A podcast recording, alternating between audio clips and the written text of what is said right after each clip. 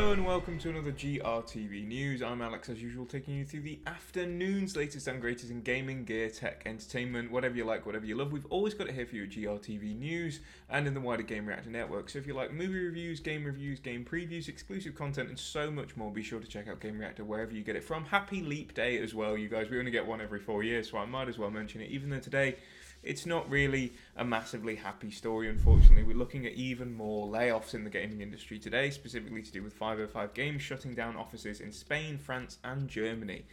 Now, that sounds like a whopping um, big thing to happen, but as reported here, it seems like only uh, under 10 people have been affected. Still, for those under 10 people, we do hope that you know you get back on your feet pretty sharpishly, but in any case, it's just another uh, evidence.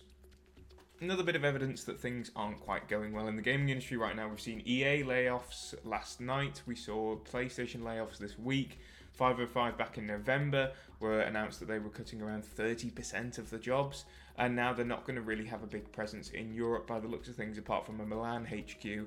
But yeah, um, it's a really interesting thing for 505 because not only have they just uh, shut down these offices, as we can confirm today. But it was announced sort of late last night that they were going to be losing out on Control. Control is now going to be fully owned by Remedy, which means that perhaps 505 isn't going to be working on Control 2 anymore, which is very interesting. Perhaps very sort of like indicative of this downsizing, really. Perhaps they're just pushing that away to one side. There's other games as well that could be working on Project Iron, Assetto Corsa 2, all these things that people want to see, and yet they might not. Um, again, sorry that we can't really be the bearer of good news today. It just seems like it's one of those weeks, really, as I say, with EA, PlayStation, and other stuff. It sucks, and um, I really wish it wasn't this way.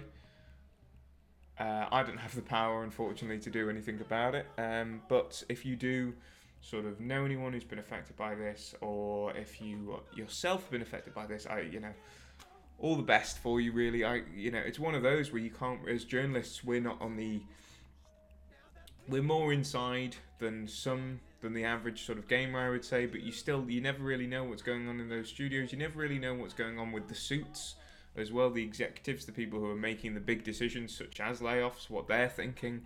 And it really just seems like hopefully, hopefully, by the end of this fiscal quarter, by the end of March, we can see an end to these layoffs. But I think it's going to get worse before it gets better this year. I think March is going to be a really, really bad month for layoffs, as we've already seen February's been pretty bad. We've already reached 80% of what the people that got laid off in 2023. So, yeah, I think it's going to get worse before it gets better. But hopefully, fiscal year 2024 going to 2025 can see some real improvement. But yeah, let me know what you think on this as usual.